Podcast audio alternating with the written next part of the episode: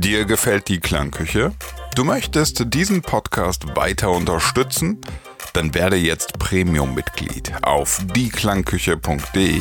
Als Premium-User erhältst du jede Woche Zugang zu zwei weiteren Ausgaben der Klangküche und gehörst zum elitären Kreis derer, die diesen Podcast überhaupt erst möglich machen.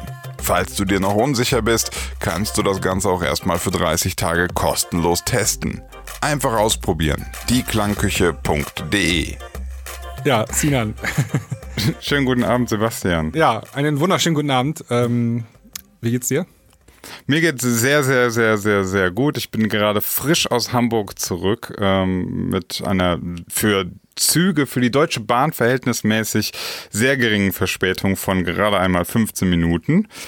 Äh, ja, jetzt bin ich sofort hier ins Studio gejettet, um Klangküche aufzunehmen. Und, sag es. Ja, wir haben heute einen Gast in der Sendung.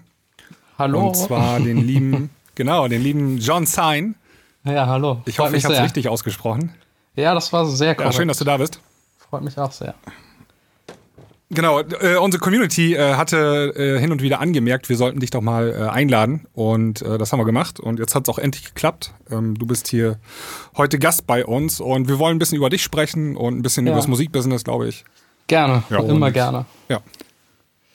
Und ich glaube, du bist auch ein ziemlich interessanter Gast. Ich habe dich mal so aus der Entfernung so grob verfolgt, was du so machst und äh, finde ich sehr stalkt. Ja, ja, nein, nein, es gibt ja was man halt so auf YouTube macht. ja, genau. Auf jeden Fall bist du sehr fleißig, habe ich gesehen. Und ja. ähm, das würde mich sehr interessieren, ähm, wie so dein, dein Tagesablauf ist äh, und so weiter und so fort. Aber da würde ich sagen, sprechen wir gleich drüber. Ja, machen wir gerne. Ja. Sinan, haben wir noch ein Intro für heute? Wir haben das. Das kommt genau jetzt. K to the Lang to the K to the Ische. It's Klangküchen-Time.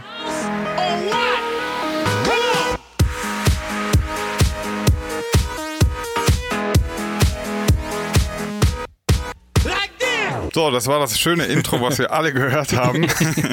ja. Heute nämlich nicht, aber für euch da draußen habt ihr es natürlich gehört. Äh, ich habe eine kurze Frage. Ähm, ist John dein richtiger Name oder ist das die, ist das jetzt eine Verenglischung, weil der auch dein ganzer Content auf Englisch ist? Nee, es ist, also ich heiße eigentlich Jonathan und John ist quasi die ja. Abkürzung. Und als ich als DJ angefangen habe vor sehr langer Zeit, hieß ich eigentlich am Anfang DJ Sign, also Sign einfach für Sinus. Und ja. als mhm. ich dann so von Hip-Hop irgendwann gewechselt bin, ähm, kam dann einfach das John dazu, das DJ ist verschwunden und John einfach für Jonathan. Okay, ja, du, hast, genau. du, hast, deine Wurzeln im Hip-Hop, das ist ja sehr interessant. Ja, eigentlich ja. Also ich habe so mit 14 angefangen, so die ersten Platten zu sammeln und auch aufzulegen, so in kleinen Jugendclubs und tatsächlich so Hip-Hop, so Blackstreet, No Diggity, also wirklich so Oldschool. Oh, da hast du aber direkt, da hast du direkt mal einen richtigen Klassiker. Ja. Einer meiner absoluten All-Time-Favorites. Ja, ist Ohne eine Scheiß, mega Nummer. Höre ich wirklich, ja, höre ich glaube ich, äh, ungelogen noch einmal im Monat, mindestens. Also wirklich. Ja, also die ist klasse. Ist so, Hat auch immer die Party mega. zum Starten gebracht. So, es war gut für den Anfang. ja. Funktioniert auch heute noch im Club. Ja, ähm, ja weiß nicht. Wolltest du vielleicht mal ähm, für die Leute, die dich nicht vielleicht kennen, vielleicht mal kurz ähm, erwähnen so, oder erzählen, was du so machst und wer du so bist? So in groben Zügen erstmal. Ja, vielleicht. also ich bin DJ, Produzent und mittlerweile auch Daily Vlogger. Ähm, produziere Deep House, Hausmusik, zum Teil auch ein bisschen klubbiger, gerade jetzt zur Zeit arbeite an einem neuen Album, das wieder zur Hälfte ein bisschen mehr Richtung Club geht und zur Hälfte dann doch recht poppiger, vocaliger Deep House. Ja. Also den, den klassischen, haben wir ja auch schon öfter hier in der Klangküche besprochen, den, den äh, zweigleisigen Weg zu sagen, also auf der einen Seite irgendwie was für den Spotify-Algorithmus und auf der anderen Seite aber die, die Clubmucke nicht ganz zu vernachlässigen. Das klingt sehr unromantisch und analytisch, aber ähm, ja, tatsächlich. Also ich denke schon seit längerem drüber nach, weil ich hatte immer so das Dilemma, da hatte ich auch heute lustigerweise in meinem Video drüber gesprochen, so dass ich gerne vielseitig produzieren möchte, aber auflegen mhm. ist dann doch relativ eingeschränkt. Und man das einfach umgehen kann, indem man dann vielleicht so ein bisschen zweigleisig fährt. Also dass man trotzdem eine Identität hat was, was heißt für dich äh, eingeschränkt? In welche Richtung eingeschränkt beim Auflegen? Ähm, naja, wenn du jetzt zum Beispiel, ich sag mal, bei Beatport deine Karriere starten willst mit Club-Releases, dann machst du halt Tech House. Du kannst vielleicht, wenn du Tech ja, House machst, ja. noch ein bisschen Techno machen und ein bisschen House, aber da bist du eingeschränkt. Du kannst jetzt nicht Future Bass machen und das nächste Mal wieder Four to the Floor. Und mir macht das eigentlich alles Spaß, in der Produktion zumindest. Und ich denke mal, wenn ich jetzt einfach, ich sag mal, EDM-Pop-Nummern mache, wo ich eh auch seit längerem dran arbeite und die andere Hälfte wieder klubbige Sachen, die ich auch selbst spielen kann, dann ähm, decke ich damit alles ab, was mir Spaß macht. Okay, das, das heißt aber auch, äh, für, wenn ich das richtig raushöre, wenn du auflegst, dann klubbig. Also du machst nicht wenig Charts dann, oder? Ja, wenn dann Edits, also es sollte schon irgendwie 120 äh, BPM haben mindestens und dann doch irgendwie so Hände hoch und dass es irgendwie abgeht. Es kann ja auch mal eine Deep House Nummer sein, die einen so groovig bewegt. Es muss ja nicht immer mhm. Big Room voll auf die Fresse sein. Aber halt Club-Kontext, weil ich zum Teil jetzt auch ähm, an einem Album angefangen habe, wo Nummern dabei sind, die sind einfach Club nicht machbar, weil die bei 90 BPM sind oder Double Time bei 145, die dann auf Halftime wieder auch keinen Sinn im Club machen, die sich in ein Set nur sehr schwer integrieren lassen. Ähm, das mag jetzt bei Leuten, die A-Liga-DJs sind, egal sein, weil die einfach nur cutten, nächstes Lied, nächstes Lied und dazwischen ins Mikro schreien. Aber so weit bin ich nicht. Ich muss in einem Club immer noch zwei bis vier Stunden irgendwie auflegen und das muss Sinn machen. Was heißt denn so weit bist du noch nicht? Das, das, meine das klingt ja so, als wäre das dein Ziel. Also, das dann auch machen zu wollen. nee, so, so, so gemeint nicht. Also, die, die großen Bühnen gerne, klar. Aber klar, zu ja. viel Zirkus ähm, muss nicht sein. Sagen, okay. sagen wir es mal so. Ja, ja, verstehe. Aber das wäre meine Frage noch gewesen. Machst du dann auch so klassische Resident-Nächte, also wenn du sagst zwei bis vier Stunden, oder ähm, bist du ausschließlich als Booking-DJ mittlerweile unterwegs? Ähm, Im Moment gar nicht, weil ich, wie gesagt, mich auf das Album konzentriert habe. Die letzte, ja. letzte Residency, wo ich dann auch wirklich ständig aufgelegt habe, ist, ähm, war Anfang dieses Jahres noch. Und äh, da waren es dann wirklich so vier bis acht Stunden, je nachdem, ob der zweite DJ dann doch noch aufgetaucht ist oder nicht. Wie das halt so ist. Ja. Okay. Oder er eine Stunde früher geht oder zwei, weil er zu betrunken ist. Passiert alles. Ähm, macht auch Spaß, aber das dann irgendwie alle zwei Wochen zu machen, schlaucht ein bisschen. Ja, da kann der Sebi, glaube ich, mitreden. Ja, es, gibt, es, gibt, Leute, die machen das zweimal am Wochenende, ne? Freitag, ja, Samstag. Ähm, ähm, aber also das, das, heißt, du hast deine Residency, deine letzte sozusagen auf Eis gelegt, äh, um genau. dich auf die Produktion eines Albums zu konzentrieren. Das ist ja schon so. Das war einer der Gründe, der aber ja. Ja. Genau, das ist ja erstmal so ein Schritt weg ähm, von äh, hier habe ich ein bisschen Income, also ein bisschen Geld kommt rein, äh, versus ähm, ich muss erstmal ein Album produzieren und bis da erstmal so ein ähm, Return of Invest kommt, das dauert ja manchmal ganz lange. Ne? Also, ja, also du weißt ja, wie das ist. Ja, genau. mit, mit was Glück wird von, die erste Vorab-Single jetzt Ende des Jahres kommen, vielleicht auch erst Anfang nächsten Jahres. Ich bin mir nicht mal sicher, ob ich das Ganze als Album wirklich veröffentlichen werde, weil das marketingtechnisch eigentlich weniger schlau ist heutzutage. Aber ja, ja, für so mich lieber peu à peu ja, droppen, ne? Für mich so als Konzept war das wichtig, ein Album zu machen. Also es ist für mich intern ein Album. Es hat auch einen Sinn, alle Lieder untereinander und als Gesamtpaket. Aber ob die Welt es je so als CD dann oder als Download bekommen wird, glaube ich wahrscheinlich nicht. Aber ich werde sicherlich eine Playlist machen, wo die Lieder dann zusammen sind irgendwann.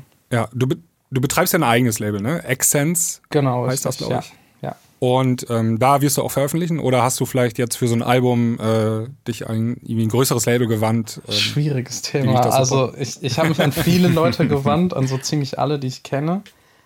Und es haben auch einige Leute Interesse, auch größere Labels, wo, wo man von träumt. Aber mhm. die Konditionen sind zum Teil so bauchschmerzend bereitend, dass ich mir noch nicht sicher bin. Ja, Man so. könnte meinen, du wärst langjähriger Klangküchenhörer. ja, du wiederholst, glaube ich, du fasst gerade echt krass gut zusammen, was wir in den letzten, weiß, wie lange waren wir es schon? Eineinhalb Jahre? Sehen? Ja, ja, wie lange Jahre. Ja. ja. wir haben ja alle dasselbe Leid. Krass zusammen. Ja, ja, genau, genau. Also weil ich, ich finde es gerade auch super interessant, weil du wirklich gerade so richtig in die Kerben reinhaust, die wir hier ganz häufig schon besprochen haben. Ja. wir können ja mal ähm, mit Zahlen arbeiten. Das ist ja so branchenüblich, ist ja, wenn man irgendwie als Künstler irgendwo veröffentlicht, ähm, liegst du ja irgendwie bei zwischen 20 und 30 Prozent. Wenn du Glück hast, findest du ein Label, ähm, das vielleicht 50 Prozent zahlt, aber das ist dann mehr schon Nischenmusik oder ja. so. Aber ich glaube, bei so einem Major-Label, da bist du irgendwo zwischen 20 und 30 Prozent. Also wenn wir ähm, jetzt die großen EDM-Labels mit dazu zählen, weil die sind ja mittlerweile oder denken, sie wären Majors, bei denen ist das auch mhm. üblich. Ja, ja, Spinnen ja. und so, das, das, kriegst du deine 20 Prozent. Ja, ich hab, ja, ja. Ja. Also, Oder, und dann halt, dann kriegst du noch das, das äh, dann machen die natürlich noch ein sehr, sehr, sehr aufwendiges äh, Cover-Artwork, was natürlich ja. 200 Euro kostet und von deinen Einnahmen abgezogen und Das Mastering wird. natürlich noch und Marketingkosten. Ja, das ich kenne kenn das. Ich kriege jedes, jedes halbe Jahr so Abrechnungen von verschiedenen Labels. Ja. Nee, ähm, ähm, ah, du machst ja. Du, ja. du machst auch Ghost Producing, glaube ich, ne? Also ähm, mittlerweile nicht mehr. Also eigentlich. Okay. Ja, ich will jetzt nicht vorweggreifen, irgendwie, ich weiß nicht, was hier thematisch, aber ich habe Ghost produziert vor sechs Jahren ungefähr angefangen. So ein bisschen aus der Not heraus und auch weil die Option auf einmal da war. Und habe vor drei Jahren, ein bisschen mehr als, nee, dreieinhalb Jahren habe ich aufgehört damit komplett. Und das war auch der Tag, an dem ich angefangen habe, meine Videos zu machen. Ah, okay. Also und kennt man irgendwas? Irgendwas Bekannteres dabei gewesen, so vielleicht? Hm, also ich habe eher so im Underground-Bereich Ghost produziert, weil ich auch vorher ein halbes Jahr in Berlin war und dort alle Leute kennengelernt habe und dort auch dann auf Get Physical released habe und auf dem Sublabel von Get Physical kindisch. Und ja, in Berlin ist halt jeden Abend feiern gehen und saufen und sonst irgendwas. Und da lernt man halt die Leute kennen, die gerne eine DJ-Karriere anstreben oder auch schon eine haben und nicht selbst produzieren können und Produzenten suchen. Also Kunden für Ghost Producing. Ja, dafür ist Berlin ganz gut. ja, glaube ich, großer Mich würde mal eben interessieren, wo du das Produzieren ähm, gelernt hast. Also hast du das irgendwie selber beigebracht, autodidaktisch, oder hattest du einen Mentor? Wie kam das, ähm, dass du da so fit geworden bist? Mhm, also so wirklich das erste halbe Jahr, weil das, also ich habe wirklich vor Ewigkeiten angefangen. Es gab nicht mal YouTube. Ähm, also einfach die, die Software irgendwo versucht bei LimeWire gecrackt runterzuladen oder über Freunde. und dann machst du halt Logic auf und denkst dir so, was ist das? Und kriegst nicht mal einen Ton raus in den ersten fünf Stunden, weil du die Einstellung für den Audioausgang und sowas nicht findest, wenn du das noch nie gemacht hast. das ist peinlich, aber so war es halt. Und ja, ja, klar. Wie lade ich, wie kriege ich den Synthesizer in Logic? Also wie kriege ich überhaupt eine Klangerzeugung da rein? Du musst ja eine Spur öffnen, in der Spur den Synth auswählen. Das ist ja alles nicht wirklich, das erschließt sich nicht. Ähm, also es hat sehr viel Zeit gefressen, was heute wesentlich einfacher ist, weil du das in fünf Sekunden nachgucken kannst. Ähm, aber eigentlich alles selbst beigebracht. Also wirklich vom, wie die DAW funktioniert. Es gab auch keine andere Quelle. Ich kannte auch keinen anderen, war auch zu jung, um mit Leuten Kontakt zu haben, die Musik produzieren. Ähm, und später irgendwann gab es dann Future Music Mac. Da gab es halt immer diese schönen DVDs ähm, mhm. wo dann Tutorials oder, ja, Tutorials waren es ja nicht mal wirklich, es war eigentlich, gucken einem anderen Produzenten beim Produzieren zu.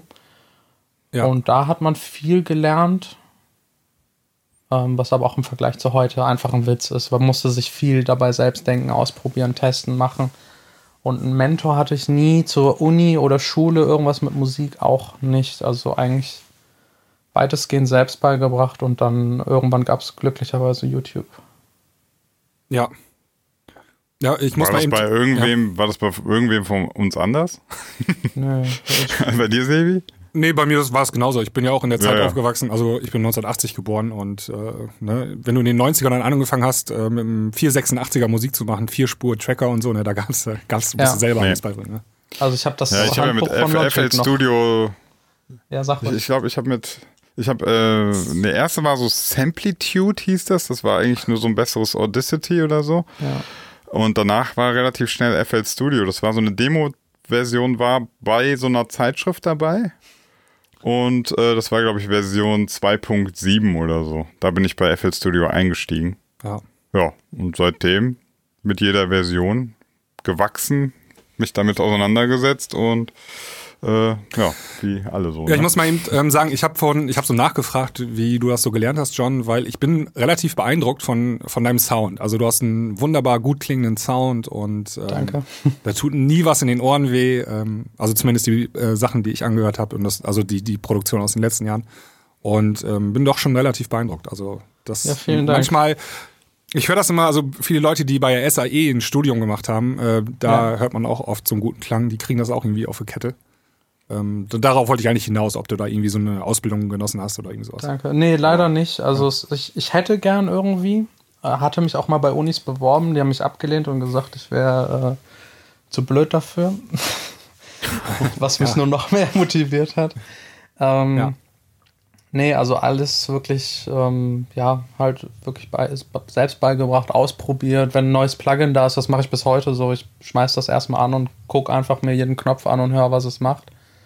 Mhm. Weil ähm, mich interessiert ja nur, was ich hören kann, was es macht, den Unterschied, wenn ich an dem Knopf drehe und nicht, was tatsächlich im Hintergrund funktioniert. Also ein hohes technisches Wissen habe ich auch nicht unbedingt, aber ich höre einfach.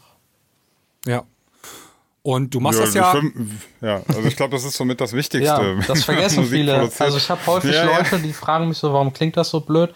Und wenn ich denen dann irgendwie beim Produzieren zugucke oder so, die, ähm, die drücken viel zu oft einfach Stopp. Also die hören sich ihren Loop an, drücken Stopp und dann EQen die, ohne weiterhin weiter zuzuhören. Und EQen ja. einfach nach gucken und machen dann erst wieder Play. Aber eigentlich die ganzen Schritte zwischendrin, wäre schön, die eigentlich zu hören. Also wenn man jetzt mit dem EQ zum Beispiel den Low Cut hoch und runter sweept, so wo genau cutte ich jetzt die Kick oder Bassline? Ähm, das ja, du muss musst, man hören. Du musst extrem genau hinhören. Ja. ja, und du brauchst eine gute Abhöre, das ist auch wichtig. Guten ja, Raum. das habe ich auch gelernt irgendwann. Ja. Das habe ich gesehen in deinen Vlogs. Ähm, ja. Vielleicht willst du da mal ein bisschen was drüber erzählen. Also du machst täglich im Prinzip ein Video auf äh, YouTube genau. in englischer Sprache und ja. ähm, begleitest sozusagen deine Zuschauer durch deinen Alltag. Ja, also die meisten Folgen sind tatsächlich morgens in der Küche Kaffee trinken, ins Studio fahren und dann halt so das alltäglich, was man im Studio macht. Ähm, von Business-Kram über Musikproduktion natürlich. Ähm, immer das, was gerade ansteht, weil es wirklich immer an dem Tag dranhängt. Also wenn ich jetzt mit dem Studio umziehe und ein neues Studio baue, dann äh, geht es halt mal fünf Monate lang um Studio bauen. Ähm, wenn ja. ich auf Tour bin, wenn ich beim ADE bin, äh, im Urlaub, alles einfach tagtäglich und immer. Ich versuche schon jeden Tag irgendwie ein Kernthema zu haben, das aber sehr nah an dem Tag dran ist. Also wenn ich zum Beispiel eine Absage von einem Label bekomme, dann wird das thematisiert. Oder wenn ich Demos rausschicke, dann gibt es halt ein Video dazu, Tipps und Tricks, wie man Demos verschicken kann. Also ich mache ja auch so ein bisschen mit Video und ich weiß, was das für ein Riesen, oder Sinan auch, macht auch was mit Video, ähm, was für ein Riesenaufwand ja. das ist, ähm, dieses Material hinterher zu sichten, zu schneiden auch noch und dann noch zu rendern und das dann noch hochzuladen und so weiter. Also da kommt ja noch mal fast die gleiche Zeit noch mal drauf. Ja. Ähm, da frage ich mich, ey, wie schaffst du das? Wie, wie, machst du das? Und die Motivation muss so krass sein. Ähm, Ach, was ja. ist der große Plan hinter dieser Aktion? Also der, so der, die ersten Videos waren wirklich hart. Also ich habe es erst auch angefangen, um ehrlich zu sein, äh, wöchentlich. So die ersten 30 Folgen, also die ersten 30 Wochen waren wöchentliche Vlogs quasi.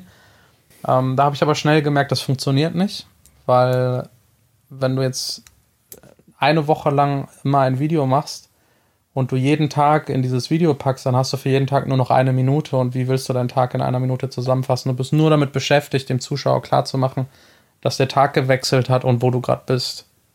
Und das lässt sich wirklich nicht gut schauen. Und irgendwann habe ich dann aus Jux mir gedacht, so warum nicht täglich? Es gibt ja andere Leute, die es täglich machen. Und habe gemerkt, dass das eigentlich zum Teil entspannter ist, weil man mehr Zeit hat, Sachen zu zeigen, zu erklären und das ein bisschen, man fühlt sich näher dran, wenn man das Video dann schaut, anstatt einem zuzugucken, der, der in zehn Minuten nur erklärt, wo er gerade ist und was er heute gemacht hat in zehn Sekunden. Ähm, heißt das vielleicht, dass du, dass wenn du auch den Tag dann ja ähm, also beziehungsweise, du hast ja jetzt gerade erklärt, wenn du eine ganze Woche in ein Video zusammenfassen willst, ne, dann musst du ja im Prinzip viel eben auch cutten. Du musst viel selektieren, was zeige ich, was nicht. Und, und ich glaube, was du meinst, ist dann, wenn du dann das jeden Tag machst, dann entsteht diese Selektion gar nicht, weil genau. du im Prinzip, wahrscheinlich hast du eine viel, viel höhere Auswertung an Material, das du filmst, was du auch tatsächlich zeigst. 100 Prozent. Fast alles wahrscheinlich. Ja. Also wenn ja, ich, ja, genau. ich also manchmal muss ich es wiederholen, weil ich verkacke. Das passiert jedem. Aber auch das ja. ist mittlerweile fast nicht mehr da. Also im Grunde genommen, ich ziehe mir die Spuren in, in Final Cut rein und schneide alles raus, wo Stille ist. Und dann ist mein Video fast fertig quasi. Also es ist, es wird immer weniger Arbeit. Wie gesagt, also der Anfang war wirklich hart. Wirklich hart, weil du dann auch viel überdenkst, noch nicht sicher bist vor der Kamera. Kann man das jetzt sagen? Ist das ja. jetzt gut? Du nimmst alles doppelt und dreifach auf. Aber mittlerweile ist das für mich so wie für, für jemanden Snapchat eigentlich nur noch oder Instagram Story, so kurz hoch was sagen. Das nächste. Ähm, also man wird wesentlich schneller. Also so viel Zeit brauche ich gar nicht mehr, wie sich wahrscheinlich viele vorstellen. Und du Hast du dann eine, eine Vlog-Cam oder sowas? Ja, ich habe äh, eine Sony-Kamera, ähm, jetzt seit anderthalb Jahren, eine Sony A7 oder A7 III ist seit einem Jahr raus. Hm, ja. äh, weil ich leider auch immer so ein Nerd bin mit allem, muss es natürlich beste Qualität sein. Ich würde auch mit einer Red filmen, wenn das technisch und finanziell machbar wäre ähm, Ton muss natürlich auch sitzen, ähm, gerade wenn man ja. Zuschauer hat, die alle mit Ton zu tun haben. Es darf nicht rauschen, es darf nicht knacksen, was eigentlich unmöglich ist mit einem Preamp, das in der Kamera eingebaut ist, aber mit ein bisschen Nachbearbeitung geht das dann schon. Okay, hast dann ähm, im Prinzip so ein, so ein kleine auf dem äh, Blitzschuh montierte genau, so Mikrofon und dann die A7. Genau. Die haben bisher schon ziemlich gut aufgestellt. Genau, ja. Ja, sorry, kurzer Nerd-Video-Ausflug. ja. ja, was mich, was mich interessiert, das bringt dich das nicht raus? Also so gerade Musikproduktion ist ja auch ganz oft, ähm, du bist ja in deiner Blase und dann hast du ja. gerade so eine kreative Phase und machst und tust und dann, ach warte mal, ich muss jetzt kurz Pause machen, ich muss ja für meinen Vlog noch was aufnehmen. Nee, ich habe so, so, so, ich habe so Zeiten, wo es einfach, wo ich entweder nicht filme, nicht ans Filmen denke, also es ist eher so ein Blöcken, zum Beispiel auf dem Weg ins Studio filme ich, wenn ich eh im Auto sitze oder zum Auto laufe ähm, oder im Studio ankomme, was im Studio auspacke, das ist alles im Video. Aber wenn ich dann produziere, das nervt vielleicht den einen oder anderen Zuschauer, dann mache ich meist B-Rolls einfach nur von, wie ich da sitze und produziere. Und filme nicht, mich nicht während des Produzierens. Also ich vlogge nicht während ich produziere. Ich produziere, es kommt B-Roll mit, ähm, keine Ahnung, Ahnung, dem Mixer in Logic, den Boxen, wie die vibrieren in Slow Motion wie ich im Studio sitze und dann, wenn ich fertig bin, stelle ich den Leuten kurz vor, was ich an dem Tag in Logic gemacht habe oder wie der Song vorher geklungen hat und nachher. Weil sonst würde mich das tierisch, tierisch nerven. Ja, das mhm. mache ich nicht. Also dann. Ja, du, du ja. Dann, dann ähm, würde ich ein Tutorial machen. Ja, ja. Und beim ähm, Tutorial ähm, macht man nie Musik. Ja, ja, ja, genau. Das ist, also ich hatte das auch schon öfter, dass, dass Leute sich gewünscht haben, ja, mach doch Livestream, ja. wie du Mucke machst und so, ne? Oh, ne. Und ähm, das ist aber nur für einen ganz, ganz, ganz, ganz kleinen Bruchteil von Leuten wirklich interessant, weil wir wissen, dass ja alle Musik machen, ist in der Regel, du hörst stundenlang ja. den gleichen Loop, ohne dass eigentlich viel passiert. Das ist eigentlich Folter, ne? wenn wir mal ehrlich sind. ja, es ist eigentlich Folter, ja. Wir haben uns das halt irgendwie, wir haben so diese Fähigkeit entwickelt, diese Folter uns schön zu hören, ja. ähm, weil wir uns halt dann eben freuen, wenn dann nachher die Kickdrum mit der Clap schön harmoniert und so. Aber das dauert manchmal einfach eine halbe Stunde. Das ja. ist für, für 90 Prozent der Zuschauer ist das einfach kotze langweilig, wenn da einfach nur die ganze Zeit bummt, bummt. ja. ja. Deswegen, ich kann es voll nachvollziehen. Es äh, gibt, mache ich mittlerweile auch anders. Also ähm, dann lieber im Nachhinein das genau. Projekt zeigen, kurz genau. was dazu sagen. Also ja. wenn ich einen Song veröffentliche, Aber dann mache ich immer das Projekt auf und zeige alle Spuren und so. Und es, ich, genau, ich will es ja, auch, nicht, ich will's auch nicht zu nerdy machen, weil ich mir auch denke, ab einem gewissen Punkt ein Produzent lernt dann auch nichts mehr von so Videos schauen. Ab irgendwann hat man jedes Plugin im Grunde verstanden, wie ein Kompressor funktioniert, ein EQ funktioniert. Und dann muss man ja. sich einfach hinsetzen und den Scheiß selbst machen. Und jemandem dabei zugucken, bringt einen nicht weiter. Deswegen nee, dann, dann musst du eher in Richtung gehen. Ja, ja, das, dann gehst du, also das soll halt dann lieber ähm, Inspiration genau. geben ja. und äh, unterhaltend sein. Und dafür muss ja. man eben nicht zeigen, wie man zehn Minuten den, den Kompressor eingestellt hat. Nee, ja. total nervig. Ja. ähm, du machst das ja Fulltime, ne? Also das ist dein Hauptberuf, oder ja, ähm, habe ich ja. das irgendwie falsch? Genau. Also du, du lebst nur äh, im Musikbusiness sozusagen und ähm, jetzt verwendest du da ja sehr viele Stunden des Tages drauf, oder, oder zumindest ein paar. Und da muss Für ja das irgendwo, Video meinst du jetzt? Wenn, Genau, für das Video, für ja. das Vloggen. Da muss ja irgendwo, wenn du das mal ähm, auf den Zettel ausrechnest, muss ja irgendwann auch oh mal ein Gott. Benefit dafür kommen. Also so, ähm, ja. Du kannst es ja nicht einfach nur aus Liebe zu YouTube machen oder zu den Leuten, die es gucken, sondern du willst, du versprichst dir da bestimmt irgendwas von, oder? Also so Reichweite oder was ist die Intention? Oder hm. würdest du das jemandem auch empfehlen, der nee. den Schritt macht? So Auf keinen Fall. Ja gut, alles klar. Das kam schnell. Würdest du es jemandem auch empfehlen? Nee. Ähm, was denn? Nee. Also mein Problem ist, wenn ich was anfange, ziehe ich es auch durch, weil das ist ja jetzt seit drei Tagen. Das ist nicht das, äh, nicht das allerschlimmste Problem. Nee. Also es ist seit, es ist seit drei Jahren, es, ich glaube seit drei, Ta drei Jahren und 70 Tage oder 74 bin ich jetzt heute, ähm, läuft das jetzt täglich und es passiert so einmal im Monat, dass ich so einen Hänger habe und mir denke, boah, nee, heute keinen Bock zu filmen und zu schneiden. Aber dann jedes Mal denke ich mir, naja, du hast das jetzt so lange gemacht, jetzt lässt du es doch nicht fallen, nur wegen diesem kleinen, trivialen Grund. Ziehst geil, durch. Geil, das heißt, das heißt du bist irgendwann drin. Das um ist so wie wenn du mit Sport anfängst. Irgendwann bist du einfach ja. drin und hörst halt nicht auf, weil du Bock drauf hast. Ähm, es macht mir auch immer noch wahnsinnig Spaß, sonst würde ich es nicht machen. Ähm, zum einen die kreative Arbeit daran. Also, das ist eigentlich, was mir mehr Spaß macht, als, wenn ich ehrlich bin, Leuten zu zeigen, wie man Musik produziert. Ähm, das Filmen und das Schneiden. Also als kreative Arbeit, so wie auch Musik mir Spaß macht zu machen. Mhm. Mhm. Ähm, Aber vielleicht das, auch so ein bisschen als ja. Gegengewicht zum Musik machen, also dass du da ja, ähm, eine ist, andere kreative Sache noch hast in deinem Leben. Das ist im Grunde genommen mein Hobby. Also irgendwann ist Musik mein Job geworden und ich liebe den Job. Also es ist jetzt nicht wie Job, hey, ich muss es machen, es macht keinen Spaß, sondern das schön. Aber es ist auch cool, ein Hobby zu haben. Und ähm, Film hat mich immer interessiert. Also ich glaube, auch wenn ich nicht Musik machen würde, würde ich wahrscheinlich Musikvideos drehen für andere Leute. Hätte das als Karriere vielleicht eingeschlagen.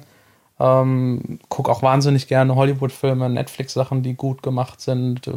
Ich gucke mittlerweile die Sachen nicht mehr wie früher normal, sondern wie auch bei der Musik. Analysiere alles nur noch. Kameraeinstellungen, welche kenn Linse ich, verwendet wurde, wie das Licht da ja. steht, dass das Licht sich aus Versehen geändert hat, Schnittfehler, alles. Ich mache damit meine Freunde total wahnsinnig. Aber so Sachen machen mir Spaß. Du machst dich richtig beliebt. Ja. Und ähm, ja, es ist eigentlich mein Hobby. Also ich würde sagen, wenn jetzt jemand anders ein Hobby hat, wo er jeden Tag eine halbe Stunde, Stunde drauf verwendet, dann ist das für mich das Film. Aber zum Teil ist der Vlog ja auch irgendwie Teil des Jobs dann mittlerweile, weil er ja auch die Musik quasi befruchtet. Das eine, das andere. Mhm. Es gibt Leute, die entdecken mich über die Musik und geben bei YouTube John Zine ein und merken auf einmal, ach, okay, ich kann dem jetzt zugucken, was er macht. Und andere kommen über YouTube und entdecken dadurch meine Musik. Aber das ist erst ähm, der Fall seit vielleicht anderthalb Jahren oder zwei. Also die ersten, das erste Jahr ist die Hölle. Deswegen würde ich es auch keinem empfehlen, weil ich bin im ersten Jahr von 80 Abonnenten, die mein Channel einfach so hatte, weil ich mein Lied hochgeladen habe, auf 1000. Also im ersten Jahr Daily Vloggen von 80 auf 1000. Und mit 1000 hast du bei YouTube eigentlich noch gar nichts. Ja. So, und das ist dann hart, wenn du ein Jahr lang für 1000 potenzielle ja. Zuschauer jeden Tag einen Vlog machst. Ähm, hast auch weniger Kommentare, weniger Interaktion. Du kannst so Sachen wie Track-Feedback und so als Video nicht machen, weil dir keiner was schickt, weil keiner zuguckt. Also das erste Jahr ist äh, die Hölle. Ja, das, das hört man aber ganz häufig bei allen diesen, ähm, sage ich mal jetzt, Vlog, ja. äh, YouTube-Kanälen und so weiter. Du brauchst verdammt viel Ausdauer. Ja. Und äh, das ist manchmal, manchmal fühlt es sich auch ein bisschen unfair an, weil manchmal kann es auch sein, dass einer dich rechts überholt mit äh, irgendwelchem zusammengeklauten Content. Ja, ja, definitiv. ähm, ne, also ich, ich kann ja kurz mal sagen, ich habe heute noch, ähm, weil ich war ja noch in Hamburg beim Kumpel und wir haben so ein bisschen YouTube durchstöbert. Also äh, ich kann es ja sagen, ich war beim Kumpel, mit dem ich zusammen die meine Seite mache. Also er ist der Programmierer von Futorial und wir gucken dann immer YouTube-Videos und analysieren einfach in alle Richtungen so rum. Äh, wie sind Thumbnails aufgebaut? Was funktioniert gut? Wie wird Werbung platziert und so?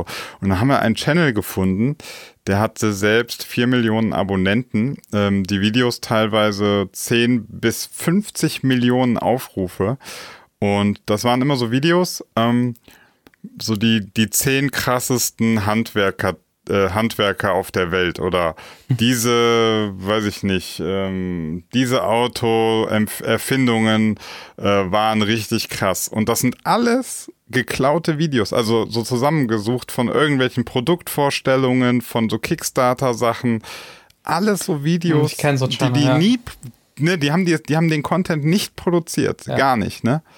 Und das ist so ein bisschen, also da ist halt jemand, der hat halt den Algorithmus verstanden ja. von YouTube und ähm, hat in dem Sinne eine Grauzone gefunden, indem er, in den, indem er Content nimmt von anderen Leuten oder von äh, so, die jetzt aber keine große Firma sind. Also er nimmt jetzt nichts von Coca-Cola, Ja, sondern er nimmt halt irgendwie Kickstarter-Campaigns. Genau, ja. Kickstarter-Zeug, äh, die sich dann, weiß ich nicht, selbst das Video in Auftrag gegeben haben für, weiß ich nicht, 5000 Euro, um den Prototypen vorzustellen, die aber niemals so einen YouTube-Channel jetzt anklagen würden, weil dafür haben die die Kohle nicht. Ne? Also es ist so, Ja, letztendlich ist es ja auch Werbung für die. Ich glaube, die werden sich gar nicht so sehr darüber aufregen. Ja, ja. Äh, wobei, ich kann dir sagen, also wo ich da auch wieder den großen, was heißt Fehler, das ist so ein bisschen das, das ir- irgendwas in mir, in mir drin sagt, das stimmt etwas nicht, weil es sind ganz häufig auch irgendwelche Kickstarter-Erfindungen, die es nie geschafft haben, ja, die äh, nie irgendwie Geld gebracht haben. Ja. Und dann, dann ist das ein bisschen so, dann freuen die sich, hey cool, der große Channel mit 4 Millionen supportet unser Produkt, aber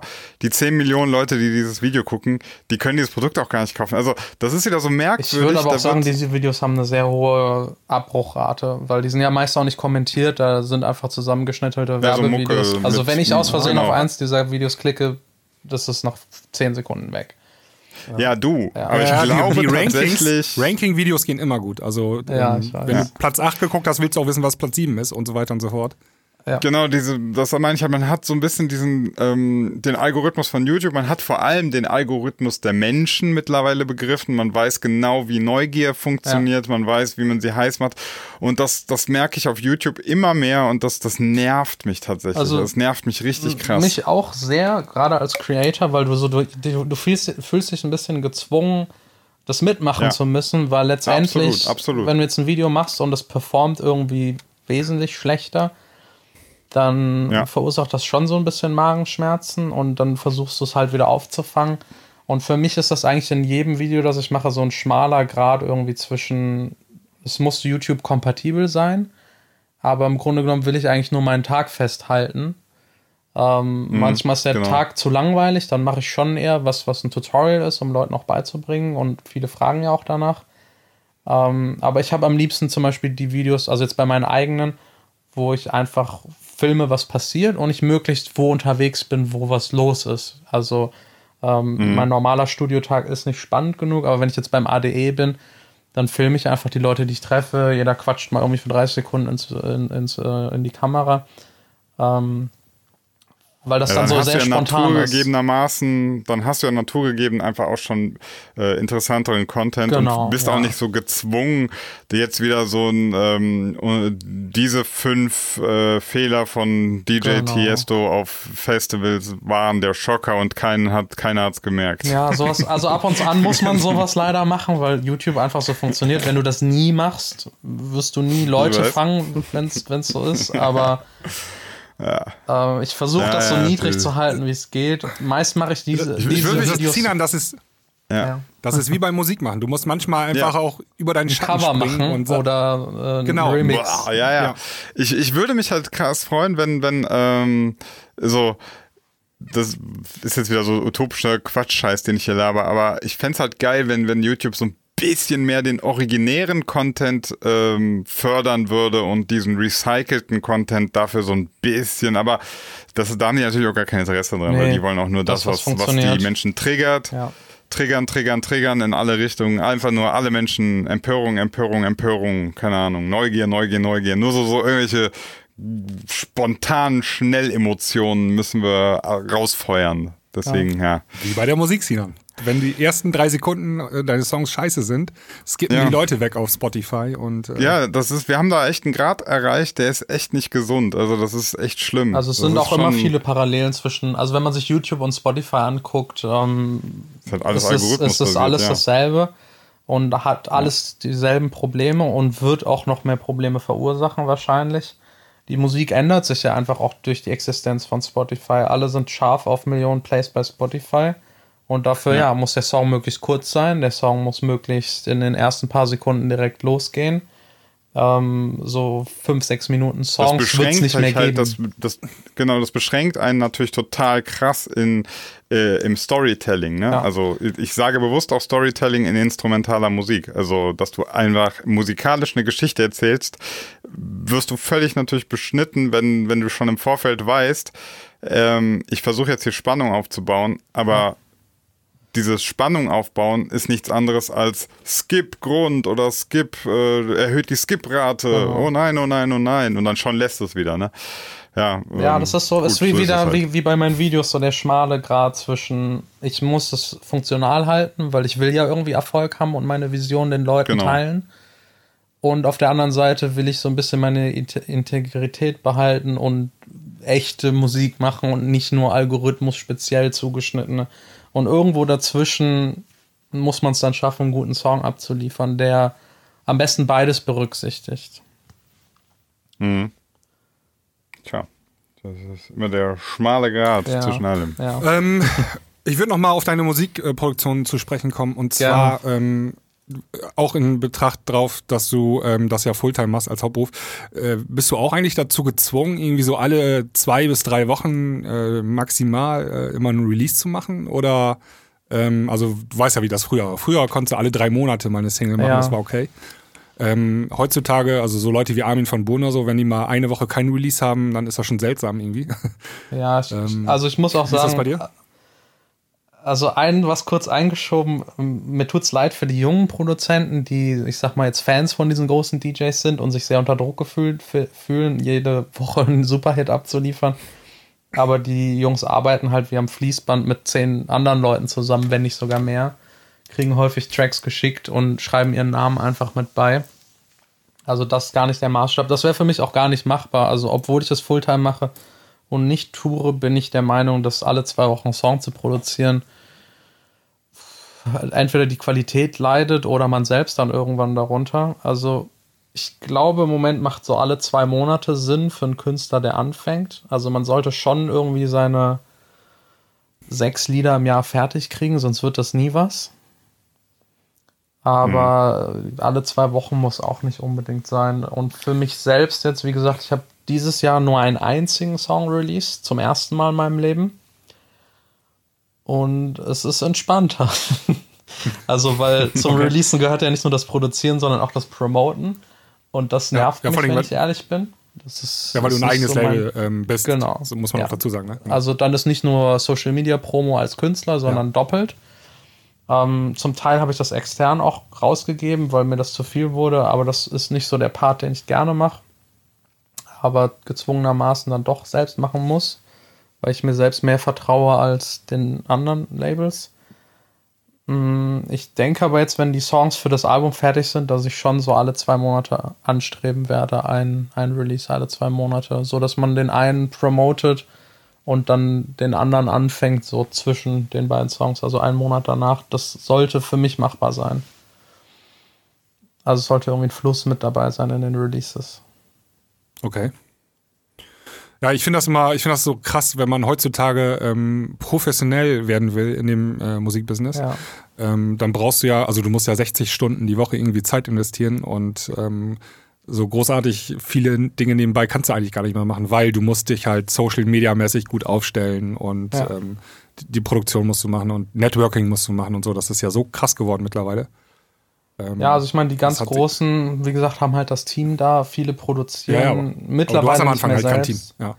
Genau, also für, für der Anfang, wie auch ne, eben bei YouTube, das ist halt die Hölle. Da muss man einmal durch, da ist jeder durch, ja. auch Martin Garrix ist da durch. Ähm, klar, wenn du dann irgendwann oben angekommen bist oder so, ich sag mal, die, die Blase so durchbrochen hast, dass du zu dem Club dazugehörst, dass du irgendwie davon leben kannst, hast du schon mal viel erreicht. Weil du dann sicherlich zu dem einen Prozent gehörst, das Musik hauptberuflich macht. Wenn du dann aber so in die entspannte Situation kommst, wo du dir nur noch aussuchst, was du machst, ähm, musst du dann das Prozent von dem Prozent wieder werden. Äh, ja. Ähm, ja, da arbeite ich gerade Hit, Ja, Hits helfen. Mehrere Hits äh, ja, helfen noch definitiv. besser. Ja. Ja, also Martin Garrix. Ja. Ein Hit hat ihn ganz gut nach vorne katapultiert damals. Ja. Das ist in Musik ja, eigentlich dann, immer dann so. Es ist, also, es ist halt wie ja, so Schwergewichtboxen, der eine Schlag. Ja. ja. Das ist auch wie eine Wette, ne? Also du, du wirfst ja. halt dein Können in den Ring und äh, wenn genau. du Glück hast, äh, dann hast du das losgezogen. Und genau, und je mehr Songs du veröffentlichst, desto mehr Lose potenziell. Ja. Genau, ja. Deswegen würde ich aber auch äh, vielleicht nochmal ganz kurz auch klar machen, ähm, wir haben ja viele auch jetzt da draußen, die den Podcast hören, die selber Musik machen, die vielleicht selber auch Bock haben, Musik zu machen. Ne? Ich, ich habe das Gefühl, man muss den Leuten auch mal mehr denn je ähm, auch vermitteln, dass sie sich die Frage überhaupt stellen sollten, wollt ihr Musik wirklich als Business machen? Nein. Denn das ist gar nicht das, das ist gar nicht das Geilste der Welt. Nee. Also ähm, es kann durchaus sein, dass ihr viel, viel glücklicher werdet, wenn ihr einen guten Job habt und ein richtig geiles Hobby, Musik machen. Ja. Das kann unter Umständen viel glücklicher machen, weil ähm, dann habt ihr häufig diesen ganzen Stress gar nicht, ne? Dann müsst ihr gar keinem gefallen. Ihr müsst das alles nicht machen. Ihr, ihr könnt einfach machen, was ihr wollt. Und wisst ihr, was dann der Hammer ist? Wenn du das machst und dann ähm, machst du so schon regelmäßig deinen Sound, du findest deinen Sound, du release Sachen und irgendwann kann es ja passieren, dass Spotify deinen Song findet und sagt, ey, der ist so ein bisschen anders, der ist mega geil, dem geben wir mal ein bisschen hier Algorithmusfutter und dann geht der richtig ab. Und ich sag euch, da freut ihr euch einen Arsch ab, wenn das passiert. Ja, aber ich glaube, bei Spotify ist das nicht so, der Song ist ein bisschen anders, sondern der muss genau dieses Schema haben, das, das Spotify liebt. Das ist genau das Gegenteil von anders. Aber ähm, ja, ich muss sagen, ja, guckt gut. euch bei unserem Basti an, seitdem der richtig eingespannt ist, äh, Fulltime äh, bei Scooter, ist er hier nicht mehr in der Klangküche, ne? Also ja. so kann es auch passieren, ja.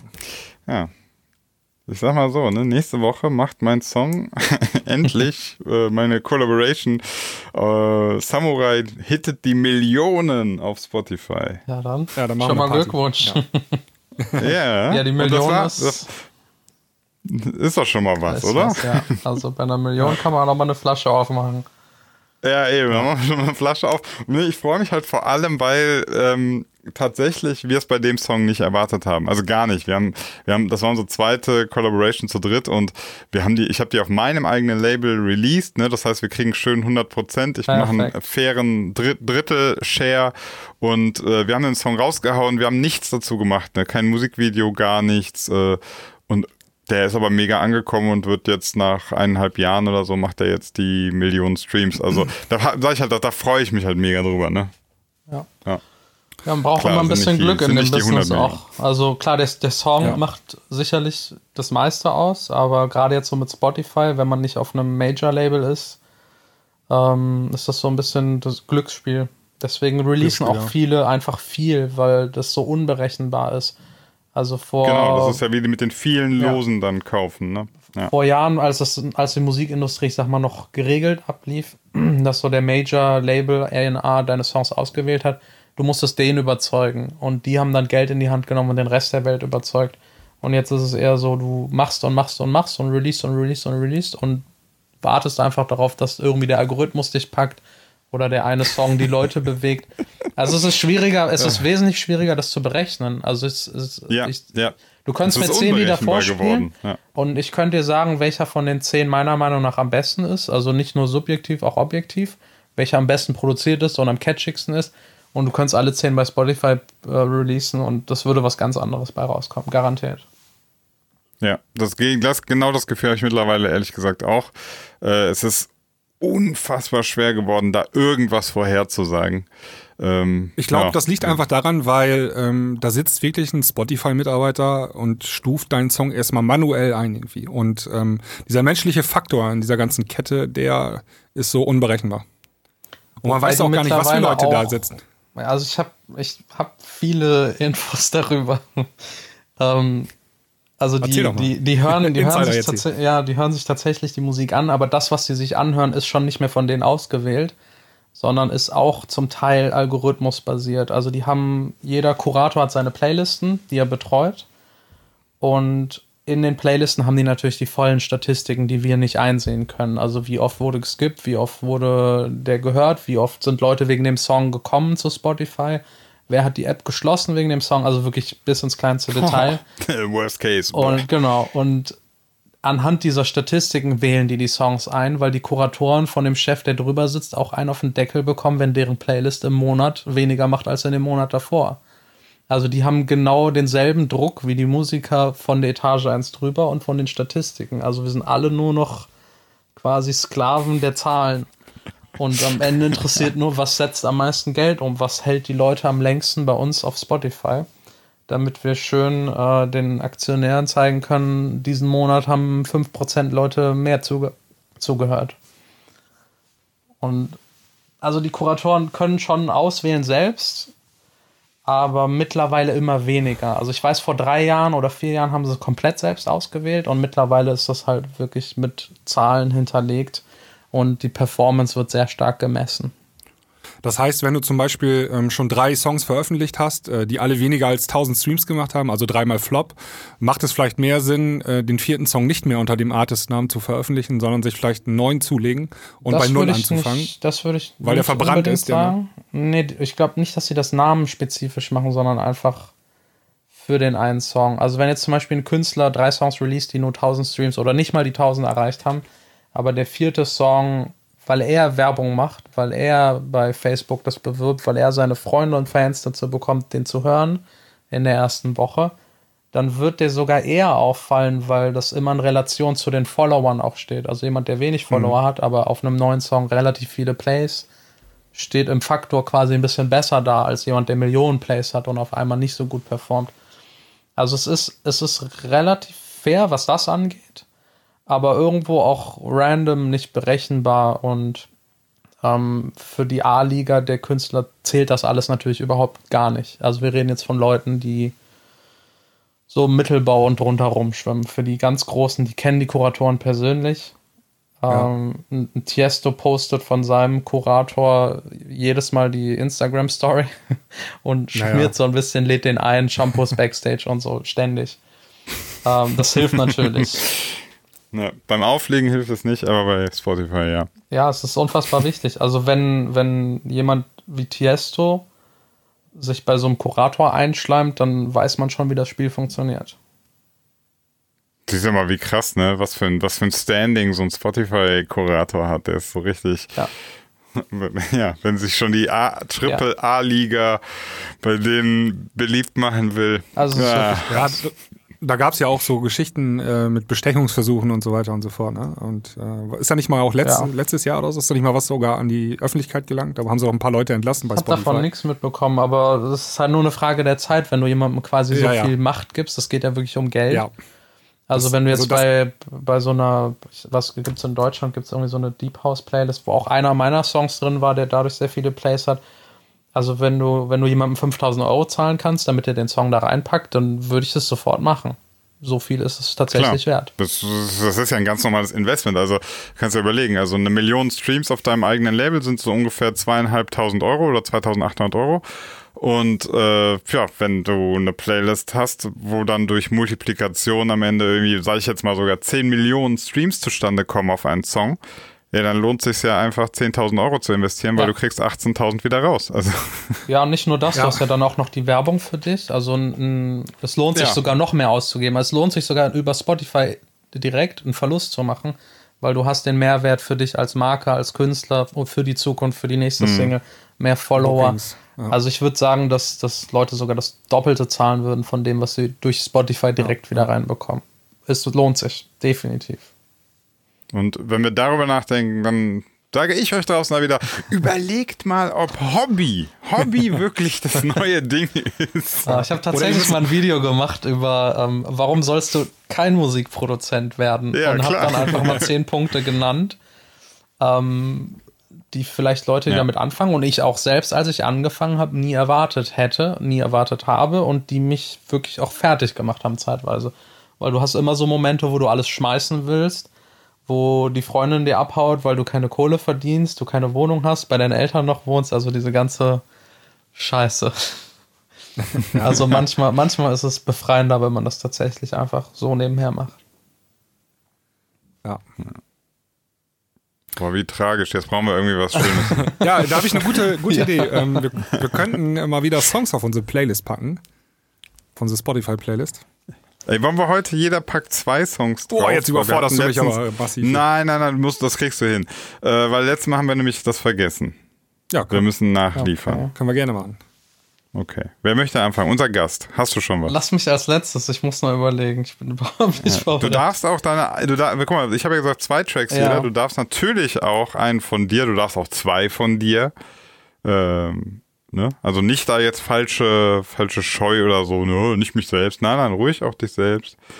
Vielleicht auch irgendwas zu dem Song sagen, warum dieser Song, das fände ich auch interessant. Ähm, Sebi, hast du was? Ja. Soll ich, soll ich dann anfangen? Okay, ich ja. ähm, pack als erstes drauf äh, von meinen Freunden und Kollegen äh, Neptunica, deren neue Single That Saturday heißt sie. Die ist äh, vor anderthalb Wochen auf Kontor erschienen und gefällt mir ganz gut. Die zusammen mit dem mit mit der Amy Paris als Sängerin. Ja, ja, ja, ja, ja. die finde ich geil. Ja. Vor allem, da kenne ich, ich, kenn ich noch eine witzige Geschichte, die, ähm, ich kenne den Song noch als Demo-Version, als Psytrance-Track. Äh, ja. Mhm. Und äh, da hat Slayer gesagt, na, mach doch mal eine Hausversion daraus.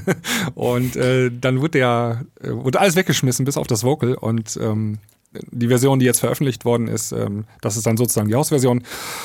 Und hat auch schon in zehn Tagen 75.000 Streams gemacht, also ganz ordentlich. Ah, nice. Ja. Also ich äh, kann auch noch was dazu erzählen. Ähm, Mixer und Mastering technisch kann ich was zu der Nummer sagen, aber da, da, dazu erzählen wir dann mehr in der Premium-Folge.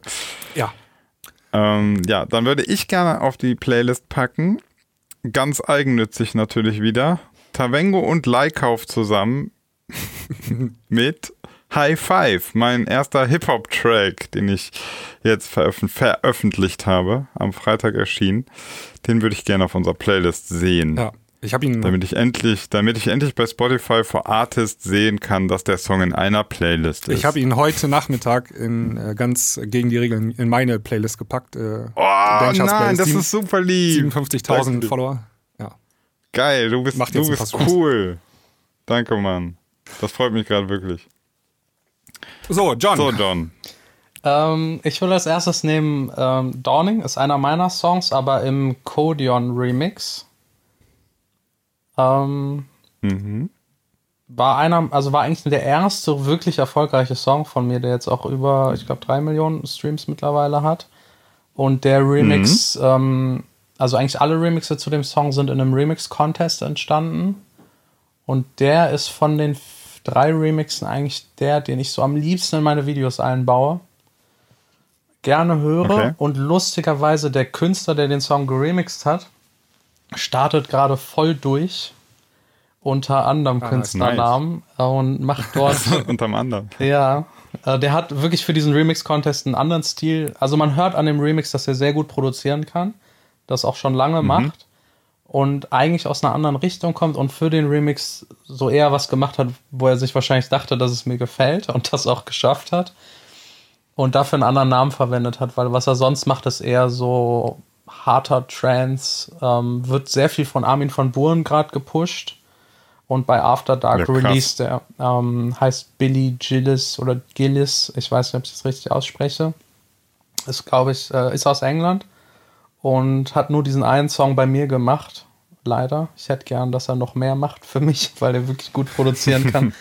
Aber ähm, der, also ich beobachte das jetzt, was mich wirklich glücklich macht, ähm, seit, also seit des Remix Contest, aber nicht wegen des Remix Contest, sondern seinen anderen Produktionen, dass er gerade wirklich ähm, die ersten Booking-Anfragen bekommt, ähm, Festivals in England spielt, jetzt das erste Mal in Argentinien auflegt also sowas ist immer schön mitzuverfolgen, dass anderes packen. Auf jeden Fall. Habe äh, ich auch schon mal gehabt. Ganz kurze Zwischenfrage. Ähm, nimmst du eigentlich Demos noch an auf deinem Label zurzeit? Weil wir ja, haben viele gerne. Produzenten also, unter unseren Hörern. Ja, wir hören auch tatsächlich wirklich alles uns an. Noch. ähm, also es, es, Bald macht es einen Algorithmus, oder? es ist, ja, es, also es ist manchmal echt viel und ich, wenn ich jetzt ehrlich sagen darf, es ist auch wirklich sehr oft sehr viel Scheiße dabei und sehr viel Sachen, wo ich mir denke, was hat die Person sich gedacht? Die muss doch, wenn sie sich auch nur drei Minuten darüber informiert hat, wofür das Label steht, muss doch klar sein, dass es nicht passt. Also wir kriegen Mumble-Rap-Sachen geschickt. So, was soll ich damit? Also. Ja, aber das ist, kann ich dir sagen, warum. Das ist äh, mittlerweile ist das auch so wie ähm, Releases? Du nimmst dein Demo-Ding ähm, ja. und schickst das an 30 Millionen E-Mail-Adressen. Du schmeißt es einfach überall hin und ja. in der Hoffnung, es bleibt irgendwo Also die kleben. Leute sind sehr kurzsichtig, wenn sie denken, damit Erfolg zu haben. Also wenn ich einen Song rausschicke, dann schicke ich das an drei Labels oder vielleicht fünf Labels und das war's. Also es, es macht keinen Sinn. Man muss schon vorab sich irgendwie überlegen, wohin passt das. Ja, es ähm, kostet halt nichts, ne? Ist eine E-Mail schreiben, äh, hast du keine ja. Kosten und deswegen. Ja, die E-Mails sehen dann halt dementsprechend auch aus Copy-Paste ja, oder Blindkopie oder ähm, manche nehmen mittlerweile nur ihren Newsletter. ähm, als Demo. Also, nee, das führt wirklich zu nichts. Ja, also liebe Zuhörer, ne, habt ihr jetzt was gelernt? Äh, macht keine Copy-and-Paste-Mails äh, bei Demo-Submissions, sondern. Ja, also es muss Mühe. jetzt auch nicht ein ewig langer Text sein, aber so, ne, da ich die Sachen mir selbst anhöre oder mein Assistent, äh, kann man auch Hi sagen und vielleicht irgendwie noch einen Satz zu sich selbst. Ähm, ja, manchmal E-Mails, wo einer einfach nur einen Soundcloud-Link reinballert. Wir hören uns die immer noch trotzdem an, aber wenn das mehr wird, ähm, denke ich mal, werden wir die Sachen, dann die. fallen die ja, durchs Raster. Dann ja. werden die Leute, die naja. sich nicht mal die Mühe machen, Text zu schreiben, einfach rausfliegen. Ja. Äh, gibt es eine Webseite? Ja. Für dein. Ähm, ähm, unter Accents-music, ich glaube de oder com. Aber wenn man Accents bei Google eingibt, dann sollte was kommen. Oder Accents findet Music man, oder findet man, Records. Ja, ja, findet man eine Adresse, wie man euch erreichen kann. Genau, oder unter meinen YouTube-Videos oder auf meiner Seite. Also überall äh, sind E-Mails und, und auch der Demo-Submit-Link ist überall mit drin. Also sollte man schnell finden. Jo. Schön. Okay. Gut. Den Song hast du auf die Playlist gepackt? Habe ich draufgepackt. Ähm, Dann bist du jetzt mit Nummer 2 dran. Ja, genau. Ich pack drauf dann noch von Le Choc und Sunbeam, Outside World, weil äh, pro produced bei unserem äh, lieben Basti, der heute nicht da ist. Steht's so drin so, bei ähm, darf Spotify? So, er hat so zumindest, ähm, ja, steht auch drin bei Spotify, genau. Ja, ja darf, man, darf man öffentlich erzählen. Ähm, dann darfst du ja. Genau, ist heute veröffentlicht worden und ähm, wer kennt's nicht, Outside World, der in den 90ern schon Dance-Musik gehört hat. Äh, großer Klassiker. Bam, ba, ba, ba, ja. Genau. Großer Klassiker ähm, der Rave. Geschichte, würde ich sagen. Und ähm, produziert von Sebastian Schädelte und Chris Stritzel. Ja, und wenn ich das so richtig, ich habe einmal reingehört heute, wenn ich das so richtig wahrgenommen habe, haben die das Tempo auch beibehalten von damals, also so 160 BPM oder so 170 BPM. Okay. Ja. Genau. Bin ich aber gespannt. Habe ich ja. noch nicht gehört. Premium-Folge wird der Knaller. Ja. So, dann möchte ich noch einen Song draufpacken. Ich mache es wieder relativ blind. Ich habe irgendeine Playlist, ich weiß gar nicht, was das ist.